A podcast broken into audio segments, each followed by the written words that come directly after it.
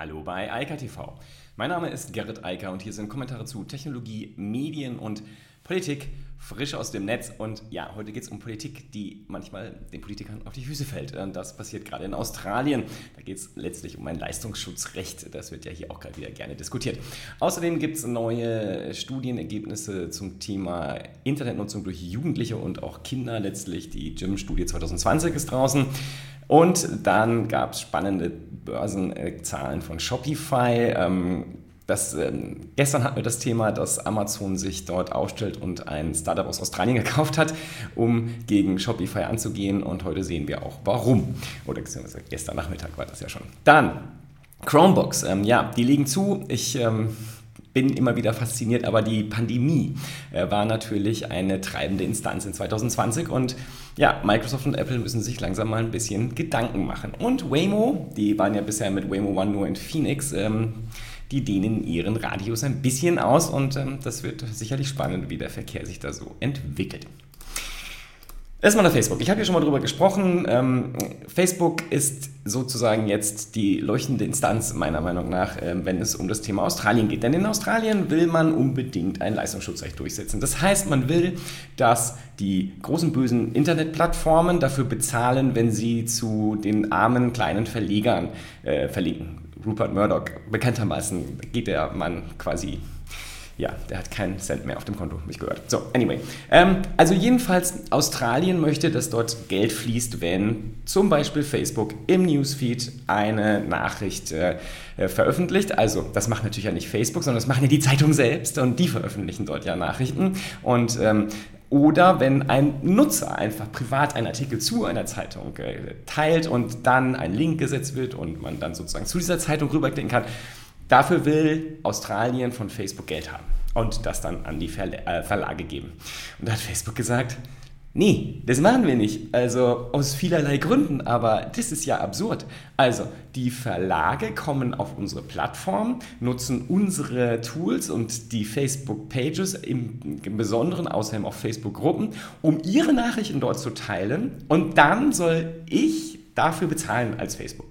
Und da hat offensichtlich Mark Zuckerberg gesagt, nö, das mache ich nicht und hat das auch angekündigt und ähm, in vielen Diskussionen sowohl mit den Verlagen als auch mit, dem, äh, mit den Politikern aus Australien gesagt, so wird es nicht laufen und das machen wir nicht mit. Und offensichtlich hat man Facebook nicht so ganz ernst genommen. Ähm, das liegt ein bisschen an Google, dazu komme ich gleich. Aber Facebook hat jetzt die Reißleine gezogen und hat heute, also gestern gesagt, Schluss. Es werden, also man kann keine Links mehr teilen, die werden nicht mehr dargestellt.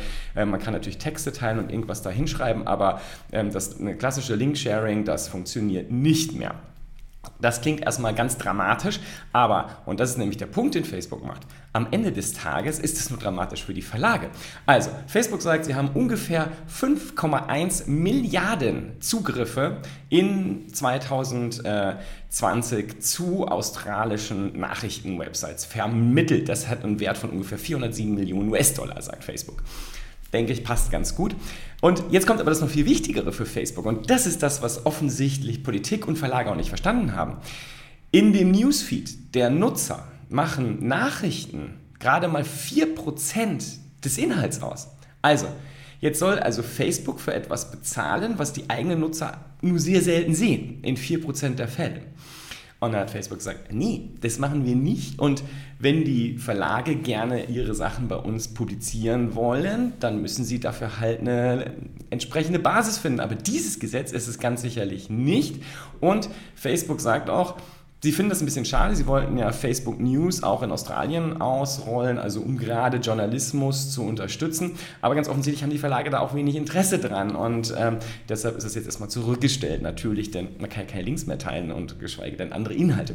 Also, was man hier sieht, ist zweierlei. Also, einmal, wir haben Verlage, die offensichtlich gar nicht verstehen, äh, wie wichtig diese Plattform für sie ist. Denn da gibt es noch viele andere Stimmen so im Internet, wo auch kleinere Zeitungen jetzt sagen, wir verlieren unseren ganzen Traffic. Da kommen 60, 70 Prozent her, was nämlich für Facebook nur 4 Prozent ist. Macht auf der anderen Seite für die Verlagswebsite auf einmal 60, 70, 80 Prozent des Traffics aus. Ja? Ähm, und das in dem Fall nicht Google, sondern Facebook. So, und das sind gerade die kleinen, kleineren äh, Nachrichtenanbieter, kleinere Zeitungen, kleinere Zeitschriften, Special Interest Titel, die jetzt sozusagen ihre Audience verlieren. Und ganz offensichtlich haben die Verlage dort nicht ganz verstanden, was da passiert, denn sie hätten ja auf die Politik einwirken können und sagen können, hey, Moment mal, ähm, das ist für uns überlebensnotwendig, damit wir überhaupt Leute zu uns bekommen, damit Abonnements abgeschlossen werden, damit Werbung verkauft werden kann. Das fällt jetzt weg. Und die Politik hat ganz offensichtlich auch nicht verstanden, was da passiert und ist ganz offensichtlich geleitet von großen Medienkonglomeraten, ins, insbesondere natürlich News Group in den äh, News Corp in äh, Australien Rupert Murdoch, der halt sein Imperium von dort ja aufgebaut hat. Und jetzt kommen wir zu Google, der nämlich ganz genau kurz vor dem äh, Ende dieses, also vor dem Start dieses Gesetzes und mit dem äh, Beenden des Linkteils von Facebook noch kurz einen Deal mit Google geschlossen hat. Genauer gesagt hat Google kurz noch einen Deal mit Rupert Murdoch geschlossen. Die hatten schon welche mit zwei anderen großen Medienanbietern, klassischen Nachrichtenanbietern. Denn für Google sieht die Situation ganz anders aus. Google hatte ja, habe ich auch darüber berichtet vor kurzem gesagt, ja, wir werden dann auch die Google-Suche äh, und die Nachrichten da rausnehmen, also von australischen Nachrichtenanbietern und in Google News auch. Aber ganz offen offensichtlich ist die Verstrickung dort doch ein bisschen höher. Und ganz offensichtlich hat man da auch die Geschäfte, die man, die Deals, die man schon geschlossen hat, so weit gebracht, dass man sagt, nee, wir zahlen lieber da äh, direkt und wir machen einen Deal mit den Verlagen und schließen dann höchstens noch die anderen kleineren aus. Das heißt, für die kleineren wird es noch bitterer, denn nicht nur Facebook schmeißt die raus, sondern Google gleich mit, aber halt nicht die großen Anbieter. Die großen Nachrichtenseiten bleiben bei Google dann erhalten, die kleineren fliegen raus. Also das ist jetzt das Ergebnis und Jetzt muss man natürlich die Politik fragen, wenn die Politik wollte, dass Journalismus unterstützt wird, also um so als demokratisches, äh, wichtiges Stützsystem zu funktionieren, dann haben sie jetzt genau das Gegenteil erreicht. Sie haben nämlich erreicht, dass gerade der breite, der breit aufgestellte Journalismus jetzt eingeschränkt wird. Auf Facebook ist er verschwunden, auf Google auch. Die großen Konglomerate sind jetzt noch mächtiger geworden, arbeiten hier auch mit den großen Tech-Konzernen zusammen. Das heißt, wenn die Politik hier eingreifen und steuern wollte, hat sie jetzt das Gegenteil von dem erreicht, was sie zumindest vorgeblich wollte, nämlich den kleinen Journalismus und den kleinen Journalisten besser zu finanzieren. Das war ja das angebliche Ziel dieses Gesetzes und im Ergebnis hat man jetzt das Gegenteil. Also die Großen werden gestützt, also insbesondere jetzt Google und News Corp und natürlich ein paar andere große und die kleineren fallen jetzt sozusagen durchs Aufmerksamkeitsloch, denn die sind jetzt wieder auf Facebook, wo sie vor allem wichtig ihre Audience hatten, die Special Interest Mini Audience und sie fallen auch noch aus Google. Herzlichen Glückwunsch.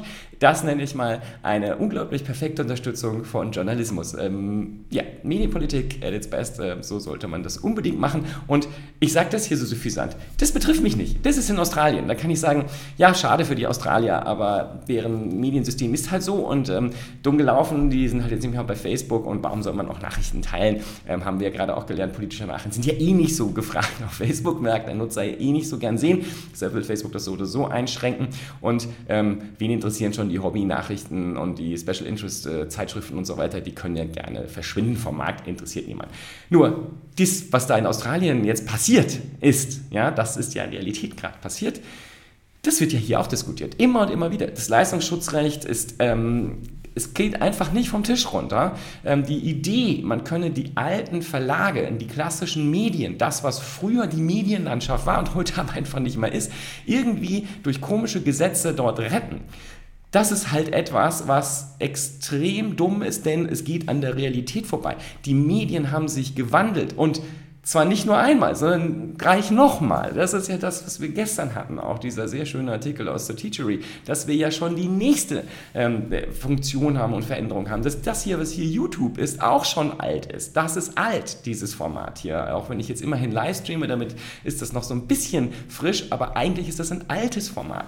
Und wir haben schon wieder andere Medienanbieter, denn die Medienanbieter heißen heute nicht mehr News Group, die, äh, die heißen, Entschuldigung, die heißen Google, die heißen Facebook, die heißen Amazon, die heißen Apple. Das sind die großen Medienkonzerne der Welt. Das sind die großen Mediendienstleister. Der ganze Rest ist alles irrelevant. Das ist äh, gestern und die Vergangenheit. Und Jetzt kommen schon neue Anbieter. Wir haben neue Anbieter wie zum Beispiel halt Twitter, wobei das schon lange am Start ist zugegebenermaßen, ich glaube 14 Jahre. Nee, länger sogar, 15, oder? Ähm, dann, haben wir, äh, dann haben wir solche Sachen jetzt äh, wie zum Beispiel TikTok, die YouTube angreifen. Wir haben Sachen wie Clubhouse, die das ganze Podcasting und natürlich auch das Radio angreifen. Das sind die Dinge, die passieren und hier diskutieren wir jetzt auch schon über sozusagen Regulierungen der Medienwelt aus den 80er, 90ern und vielleicht gerade so in die 2000er rein. Aber das, was jetzt tatsächlich passiert und wo die Nutzer hin abwandern, das wird ignoriert und das wird noch einmal mehr ignoriert. Das ist ähm, absolut faszinierend anzuschauen. Und ich habe manchmal das Gefühl, dass ganz offensichtlich die, die da in Verantwortung sind und diese Entscheidungen mittragen oder auch tatsächlich treffen, selbst gar nicht Medien konsumieren, so wie die Mehrzahl der Bürger da draußen, also der australischen Bürger, die sich ja auch gerade überall in Facebook, auf Twitter und äh, anderen sozialen Netzwerkkanälen zu Wort äußern und sagen, dass das eine Katastrophe ist, was da gerade passiert. Die aber sagen, ich beziehe meine Nachrichten über Facebook, da kommen meine Nachrichten her, die sich bei den Zeitungsredaktionen und sagen, warum kann ich euch da nicht mehr sehen? Warum äh, pusht, ihr keine Nachrichten mehr auf mein Telefon? Das ist das, was da gerade passiert. Und die verstehen gerade erst, wie wichtig das ist. Und ähm, ich glaube, dass sich da die Verlage, vor allem die kleineren und die Kleinstverlage oder auch Einzeltitel gar keinen Gefallen getan haben, das nicht frühzeitig anzugehen zu sagen, hier Hilfe, äh, liebe Politik, das darf so nicht passieren. Und ich hoffe, dass es hier ein bisschen anders läuft. Und ähm, gerade hier in Deutschland, wo wir so einen heterogenen Markt haben, ja, wir haben eine ein paar große Zeitungsspiele, aber wir haben eine sehr, sehr, sehr ausdifferenzierte äh, Medienlandschaft mit sehr vielen Einzeltiteln, auch kleineren Verlagen, die im Special Interest Bereich unterwegs sind. Die sollten sich genau anschauen, was hier in Australien passiert, denn sonst werden die auch verschwinden von der Bildfläche, nämlich der Facebook-Bildfläche. Und ich rede jetzt die ganze Zeit immer nur von Facebook und Google ein bisschen. Das trifft die anderen Plattformen ja auch. Twitter ist jetzt hier, wird hier von Australien im Moment nicht aktiv angegangen, aber das könnte genauso schnell passieren und dann haben wir die gleiche Diskussion. Und ich habe immer das ungute Gefühl, hier in Europa und Deutschland, da machen wir es ja richtig, dann werden gleich alle ähm, äh, entsprechenden Plattformen mit betroffen sein, ähm, weil es ja auch rechtlich, glaube ich, äh, durchaus so richtig, dass es ähm, einen Gleichbehandlungsgrundsatz da gibt. Aber am Ende des Tages ist dann, äh, sind dann verschwinden die Medien einfach und vor allem die Kleinen, also um die man sich ja angeblich kümmert und vor allem die kleinen Journalisten, um die man sich ja angeblich kümmert. Ähm, das ist alles vorgeschoben und ähm, man sollte da sehr vorsichtig sein, wessen ja, ähm, Lied man singt, denn die klassischen Verlage haben durch die Bank alle riesige Probleme, ob es ein Springer ist, ein Bertelsmann oder äh, wer auch immer. Das sieht nicht gut aus und äh, früher oder später äh, wird man das auch sehen und dann hat das halt auch ganz massive Auswirkungen in der medialen Reichweite, die man dann noch so erzielt im politischen Bereich. So, Schluss damit. Nächstes Thema, das wird leider auch nochmal sehr lang und das heißt leider, ich äh, finde es sehr spannend. Es gibt die Ergebnisse der GYM-Studie 2020, veröffentlicht von ASS, also ADZDF. Und ähm, das ist sehr, sehr spannend. Ich ähm, empfehle das äh, zu lesen. Also, das ist ein PDF, kann man runterladen, äh, sind die sämtlichen. Ähm, Informationen enthalten, viele Statistiken in der Media-Perspektive in der ersten Ausgabe jetzt in 2021. Heft 1. Und ähm, ich will nur ein paar Sachen rausgreifen, die ich sehr spannend fand, ähm, wo man sehr schön sieht, was da passiert. Noch ganz grundsätzlich vorab, was die Studie natürlich festgestellt hat, wir haben einen massiven Medienwandel, nicht nur bei den Erwachsenen durch die Pandemie und durch die Lockdowns und die Einschränkungen, Kontaktbeschränkungen etc. pp, die wir halt hatten und haben, sondern natürlich insbesondere auch bei Jugendlichen und Kindern. Jugendliche und Kinder bekanntermaßen sind ja eher sehr aktiv draußen, ähm, vom Sportverein bis zum, man trifft sich einfach ähm, und natürlich äh, hat man vorher auch schon gechattet, also vor zehn Jahren oder fünf, aber das hat sich jetzt alles nochmal massiv intensiviert. Äh, die, ähm, ähm, Mediaperspektiven sagen, das ist sozusagen die total Digitalisierung, die da stattfindet, weil die gar keine Wahl haben. Wenn sie sozialen Kontakt haben wollen, müssen Jugendliche halt das Netz benutzen. Das reicht halt von Textchat über das Thema Audio bis zum Thema Video und Videokonferenzen, ganz klar. Und was damit einhergeht, die stärkere Mediennutzung und die stärkere Digitalmediennutzung führt natürlich auch zu mehr Problemen, also von Mobbing über Hasskommentare bis zu Fake News, äh, mit denen immer mehr Jugendliche dort drüber in Kontakt kommen, logischerweise. Ähm, die sind vor der Medienrealität, also der neuen Medienrealität, natürlich nicht äh, gefeit, genauso wenig wie wir Erwachsene. Und bei Jugendlichen und Kindern ist es natürlich ein bisschen anders, äh, wie das dann ankommt. Und ähm, das ist etwas, worüber man tatsächlich auch nachdenken sollte, auch in der Politik.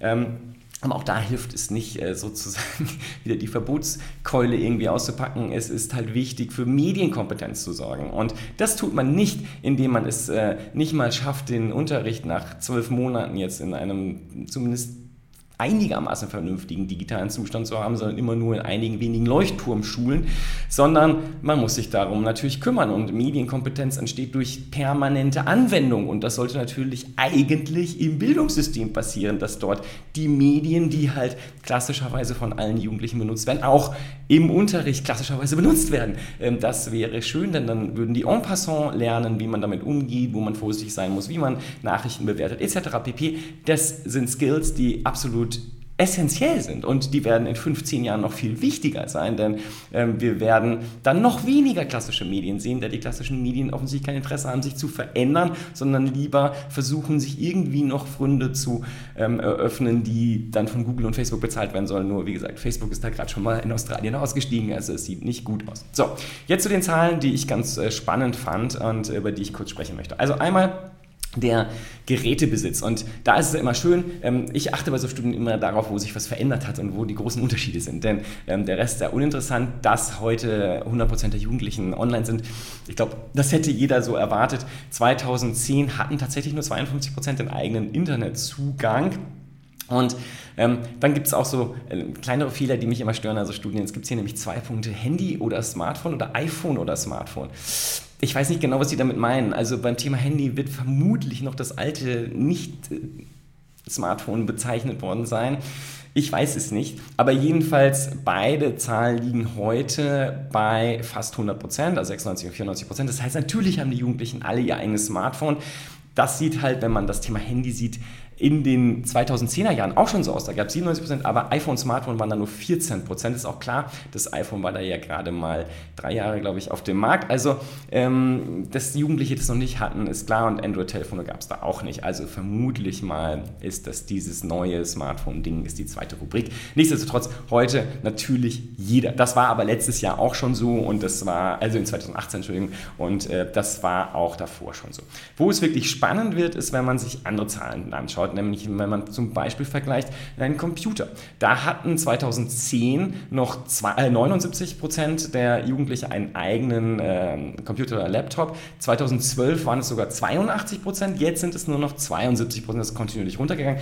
Da sieht man das, was aber überhaupt generell passiert ist. Der Computerabsatz halt runtergegangen, da ist jetzt so eine Sonderkonjunktur durch äh, Corona, aber das ist halt die Entwicklung. Die Leute benutzen prima das Smartphone, und dann noch ein bisschen Tablets, aber Notebooks, Rechner sind halt rückläufig. Das sieht man aber nicht nur da, ich muss mich jetzt mal hier ausblenden, zumindest auf YouTube, das sieht man auch zum Beispiel beim Thema Fernsehgeräte. Auch da, da war der höchste Satz 2012, dass Jugendliche so 60 Prozent ein eigenes Fernsehgerät hatten. Heute sind es nur noch 50%. Prozent. Das ist halt schon signifikant, wir reden da über fast 20 Prozent weniger.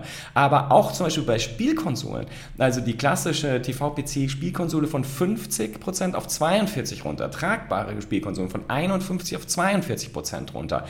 Radio, ja, ich okay, von 69% runter auf 39% Das war vermutlich in irgendeiner Stereoanlage verbaut. Ähm, und dann sieht man hier äh, Tablet, PC, iPad, das wurde gar nicht erfasst in 2010. In 2012 waren 7% heute 38% Also über jede dritte Jugendliche hat ein Tablet, natürlich. Deshalb haben die aber auch keinen Fernseher mehr. Wofür auch? Ähm, und so geht es dann munter weiter. MP3-Player, ja, 84% in 2010, heute 31%. Da, der steckt ja in dem Telefon drin. Äh, braucht man nicht mehr Digitalkamera, damals 51%, heute wird sich mal mehr erhoben. Warum auch? Denn ist im Telefon drin, DVD-Player genauso weg. Also, man sieht an der Geräteentwicklung, was da passiert ist und man sieht auch, wie gut die Jugendlichen ausgestattet sind in Deutschland. Also, die haben alle ein Smartphone, ein Drittel hat einen... Ähm, hat ein äh, Tablet und es hat sozusagen zwei Drittel haben auch Computer oder Laptop immer noch. Das heißt, die großen Diskussionen, die da im Moment so ein bisschen laufen, ja, man könnte ja in den Schulen gar nichts machen, weil die haben ja gar keine Geräte. Ja, Statistiken können natürlich immer so ein bisschen lügen, aber ich würde mal so grob sagen, 100% der äh, Kinder und Jugendliche haben ein Smartphone, darüber kann man die also erreichen und mindestens zwei Drittel haben einen äh, Rechner. So, das heißt aber, wenn die Frage, die einzig spannende Frage ist, haben die, die einen Rechner haben, auch das Tablet? Ja, weil dann kann man das ja nicht aggregieren. Ich vermute nicht, dass das so ist. Ich denke, dass es eher so ist, dass da eher entweder oder ist. Also ich besitze entweder so ein Chromebook oder irgendein äh, Tablet oder halt das andere, vielleicht einige beides, aber das dürfte vermutlich dann tatsächlich die Ausnahme sein. Also ich glaube mal, dass die Kinder und Jugendlichen ziemlich gut ausgestattet sind. Also die haben auf jeden Fall ein Smartphone und die haben mit hoher Wahrscheinlichkeit einen Rechner und oder ein Tablet, also zumindest zwei Drittel. Und natürlich muss sich die Politik darum kümmern, dass das andere Drittel auch Zugang hat zu so einem Gerät, also zu einem größeren Screen, darum geht es ja letztlich, um dann an Videokonferenzen etc. vernünftig äh, teilnehmen zu können. Das geht natürlich nicht nur am Smartphone, aber grundsätzlich kann man jetzt nicht sagen, dass die Deutschen und die deutschen Jugendlichen schlecht ausgestattet werden. Das geht einfach ganz offensichtlich an der Realität vorbei. Ähm, man muss die Probleme lösen, aber ähm, grundsätzlich funktioniert das schon. So, jetzt zu den Zahlen, die mich wirklich interessieren.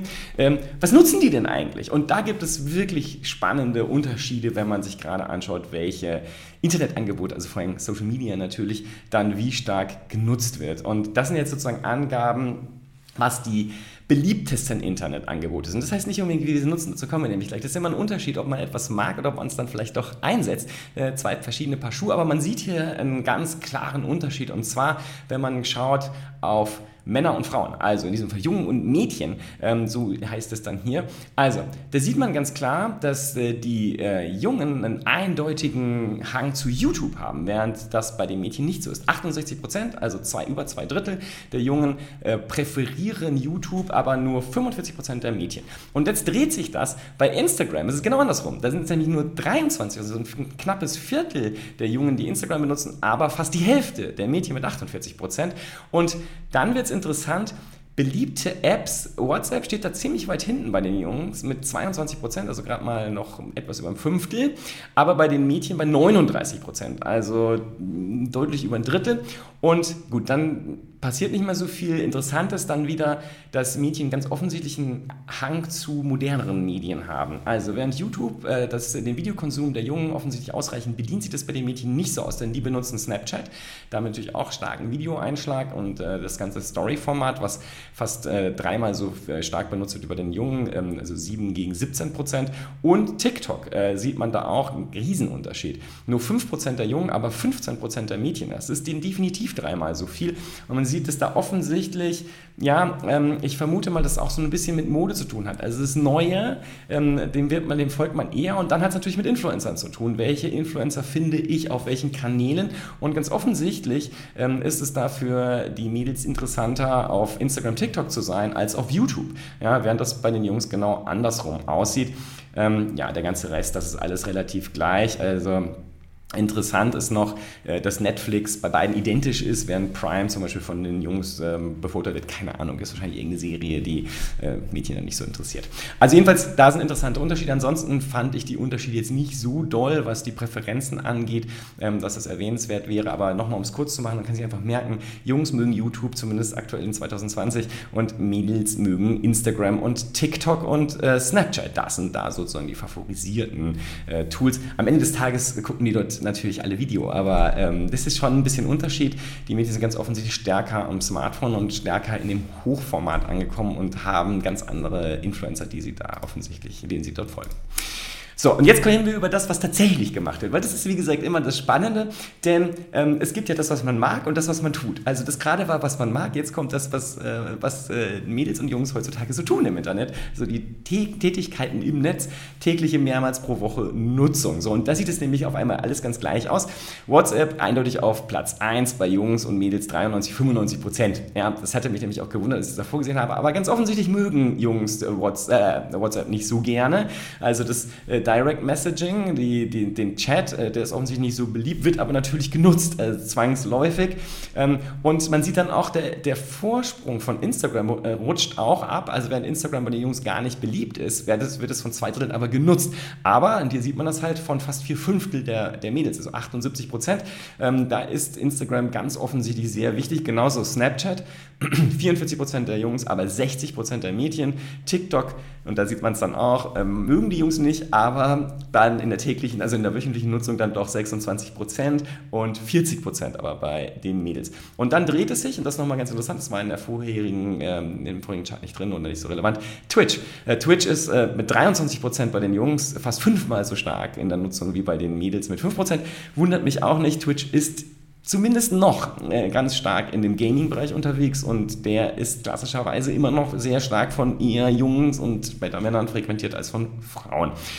Ja, Interessant auch nochmal, FaceTime zum Beispiel, also ein Videokonferenztool, liegt dann ähm, weniger stark bei den Jungs, viel stärker bei den äh, Mädels, also 7 zu 15 Prozent. Ähm, das ist nochmal interessant. Bei Zoom allerdings relativiert es sich dann wieder, also vermutlich auch, Mädels haben lieber ein iOS-Gerät als ein Android und dann andersrum. Deshalb werden dann Hangouts und Zoom-Videokonferenzen äh, eher von Jungs genutzt, aber ja, das nicht, nicht mehr statistisch äh, signifikant. Insofern brauchen wir nicht drüber reden. Äh, ganz generell, ich äh, empfehle die Studie zu lesen. Das waren jetzt nur sozusagen ein paar Ausschnitte von den Sachen, die ich spannend fand, weil sie so deutlich sind.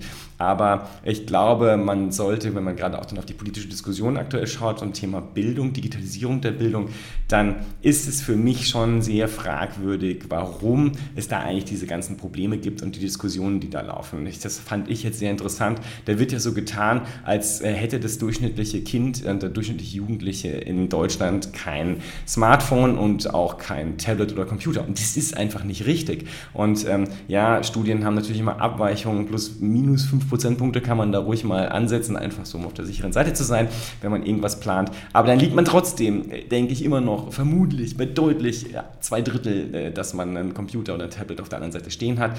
Und ähm, damit ist das Homeschooling dann eigentlich Sache der Schule, denn die hat ja via Videokonferenz, sind ja auch im Einsatz, äh, kein Problem, da sozusagen direkt Unterricht zu erteilen. Ähm, ich lehre an der FOM, am 1. März geht es wieder los. Ich kann das ja auch, und das sind Studenten, die sind jetzt nicht so viel älter. Ja? Das ist dann Anfang der 20er, ähm, die haben ihr Abi schon, aber letztlich ist es nichts anderes. Und natürlich äh, haben die die entsprechenden Geräte, um Videokonferenzen machen zu können, können das auch schon seit einem Jahr ganz gut. Also ähm, ich glaube, dass das bei zumindest älteren Jugendlichen kein Problem sein sollte. Das ist natürlich bei Jugendlichen, die jünger sind, also vor allem auch Richtung Kinder, also wenn wir die über 12- bis 13-Jährige reden oder noch jünger, dass das ein Aufmerksamkeitsproblem wird. Ähm, darüber brauchen wir, glaube ich, nicht reden. Das äh, ist nicht so einfach, vermute ich mal. Und insofern, ja, da muss man sich dann was einfallen lassen, aber das können Lehrer ja auch. Das können sie ja ähm, vor Ort im Unterricht auch. Insofern ist es ja in einer Zoom-Konferenz auch nicht so viel anders. Da muss man sich halt ein bisschen anpassen, dann geht das Leben schon weiter. Aber jedenfalls nochmal die Diskussion, dass die Geräte nicht da wären oder die Kompetenz nicht da wären, das glaube ich ist schlicht falsch. Ich vermute, dass äh, die Jugendlichen viel kompetenter sind als die Lehrer, zumindest die allermeisten, und dass da eher das Problem besteht und von der Politik, äh, von der Politik her ähm, die sollte sich einfach darum kümmern, dass dieses Drittel, was dann vielleicht wirklich gar keinen Zugang zu einem eigenen Rechner hat, dass die halt entsprechendes Equipment zur Verfügung gestellt bekommen. Das sollte sich auch finanzieren lassen. Ich glaube, 15 Milliarden können da von den Schulen abgerufen werden. Kann man verdammt viele Chromebooks verkaufen und sogar iPads, wenn man möchte.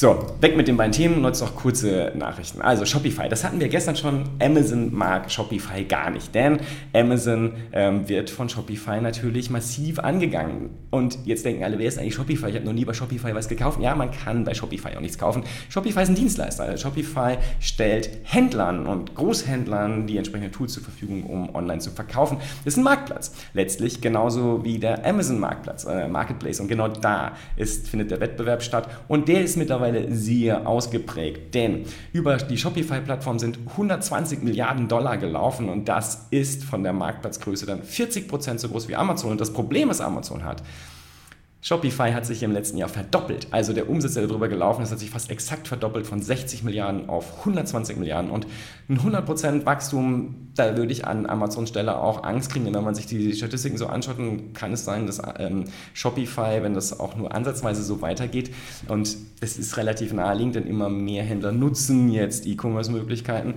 dass Shopify Amazon da einholt. Im Marktplatzbereich. Da muss man natürlich auch sehen, der Marktplatz ist ja auch nur wieder ein Teil von Amazon, von der Amazon-Plattform. Aber es ist halt unangenehm und hier wird es auch immer nur diese Dichotomie äh, Spotify, Amazon gezeichnet. Man muss halt auch noch schauen, dass ja mittlerweile mit Alibaba, AliExpress ganz andere Marktplätze entstehen, die ja auch hier in Europa und in den USA mittlerweile sind, Wish etc. Das ist ja alles am Start und die sind, stehen alle im Wettbewerb dort, weil der Händler halt sehr viele Möglichkeiten hat, wo er seine Produkte dann anbietet und letztlich verkauft. Und Amazon, die immer im Rampenlicht stehen und im Lichte der Öffentlichkeit, sind da auch nur ein Spieler und ähm, man sollte immer schön schauen, was da noch passiert. Jedenfalls Spotify, sehr schöne Zahlen, äh, sehr erfolgreich. Ähm, kann man nichts meckern eigentlich, ähm, außer wenn man Amazon heißt, dann ist das doof. Chromebooks habe ich jetzt ein paar Mal erwähnt. Ähm, ja, ich kenne jemanden, der liebt die Teile. Ja, Martin, Grüße. Ähm, der benutzt sowas sogar, warum auch immer. Aber Chromebooks kommen eigentlich aus dem Schulbereich. So, also in den, und eigentlich auch nur in den USA. Also das Google Operating System, Chrome OS, ähm, das für die Chromebooks, das sind sehr günstige Notebooks benutzt werden, sind vor, ist vor allem ganz massiv im Schulbereich unterwegs. Die Dinger sind halt sehr günstig können nicht viel, aber es reicht halt, um zum Beispiel Homeschooling zu ermöglichen und ja, logischerweise wurden die in 2020 massiv verkauft. Und man kann das auch sehen, die Charts, die es da gibt, ähm, dass mit jedem Quartal in 2020 immer mehr Chromebooks verkauft wurden und dabei halt dann auch sowohl Apple äh, überholt wurde, als auch Windows, also Microsoft, was ein echt verloren hat. Ich muss da jetzt gerade mal kurz hinscrollen, ich noch nicht auf. Also, so sieht es nämlich aus, wenn man sich den Chart mal anschaut und das ist schon ziemlich bitter für, also gerade Microsoft. Also Microsoft hat halt richtig Prügel eingesteckt in, in, im letzten Jahr, äh, 2020 und zwar von Q1, äh, so, da lagen sie so bei ähm, deutlich über 80 Prozent, sind sie jetzt auf 75 Prozent Marktanteil runter. Ähm, die ist schon hart. Ähm, Apple lag Anfang, also in Q1 2020 noch knapp vor Chrome OS und Chromebooks, die verkauft wurden, liegt jetzt deutlich dahinter. Also ähm, doppelt so groß ist das Segment und tatsächlich ist auch so, in Q4 konnte Apple auch nicht weiter wachsen. Aber ähm, das ist immer noch sehr, äh, also im Verhältnis zu dem, was Microsoft und Windows da widerfahren ist, kann Apple sich da noch ein bisschen zurücklehnen. Ähm, das ist natürlich auch nicht die Zielgruppe. Ja? Also die Chromebooks äh, zielen ganz klar halt, wie gesagt, auf Schule, sind sehr günstig, also kriegt man, ich glaube, sogar unter 100 Dollar, wenn man es darauf anlegt. Ähm, also die sind halt sehr günstig im Verhältnis zu einem normalen Windows-Notebook oder einem macOS-Notebook, aber können halt auch nicht so viel. Ähm, hat natürlich auch für Eltern die Vorteile, kann man im Zweifel nicht so gut drauf spielen, zumindest nicht die äh, grafikintensiven äh, Spiele. So, und dass die zugelegt haben, ist also absolut logisch und das ist halt auch nicht Apples Zielgruppe. Ähm, das ist nicht deren Markt, aber für Microsoft ist es richtig bitter und aber auch Apple muss halt gucken, weil Apple ist ja historisch so eine klassische, wir sind an der Schule sehr stark Marke und da müssen die halt echt aufpassen, dass ihnen da nicht perspektivisch, strategisch die Leute weglaufen, weil die sich dann frühzeitig an Chrome OS gewöhnen. Und für Microsoft ist das richtig bitter, weil bei Microsoft hängt ja nicht Windows dran und der Windows-Rechner, das ist Microsoft ja egal, aber bei Microsoft hängt halt 365 hinten dran und wenn die Nutzer mit anderer Software sozialisiert werden und aufwachsen und die auch beherrschen, also Chrome OS statt Windows, dann wird es schwierig, wenn die irgendwann in den Arbeitsmarkt rein, äh, eintreten und überhaupt äh, wirtschaftlich aktiv werden, äh, die dann davon zu überzeugen, dass sie jetzt aber bitte Windows benutzen sollen. Dann würde ich sagen, nee, ich habe das andere, das kenne ich, das beherrsche ich auch. Also das ist etwas, strategisch betrachtet ist das riskant. Für beide, aber für Microsoft, die da in diesem Billigsegment halt letztlich tätig sind, viel mehr und viel stärker als für Apple. Anyway, ähm, das war ein bisschen länger. Ich wünsche eine weiterhin schöne Woche und viel Spaß mit den neuen Infos und viel Spaß beim Lesen der Gyms-Studie, die ist insgesamt sehr interessant. In diesem Sinne, bis dann. Ciao, ciao. Das war Eika TV frisch aus dem Netz. Unter eika.tv findet sich der Livestream auf YouTube. Via eika.media können weiterführende Links abgerufen werden. Und auf eika.digital gibt es eine Vielzahl von Kontaktmöglichkeiten.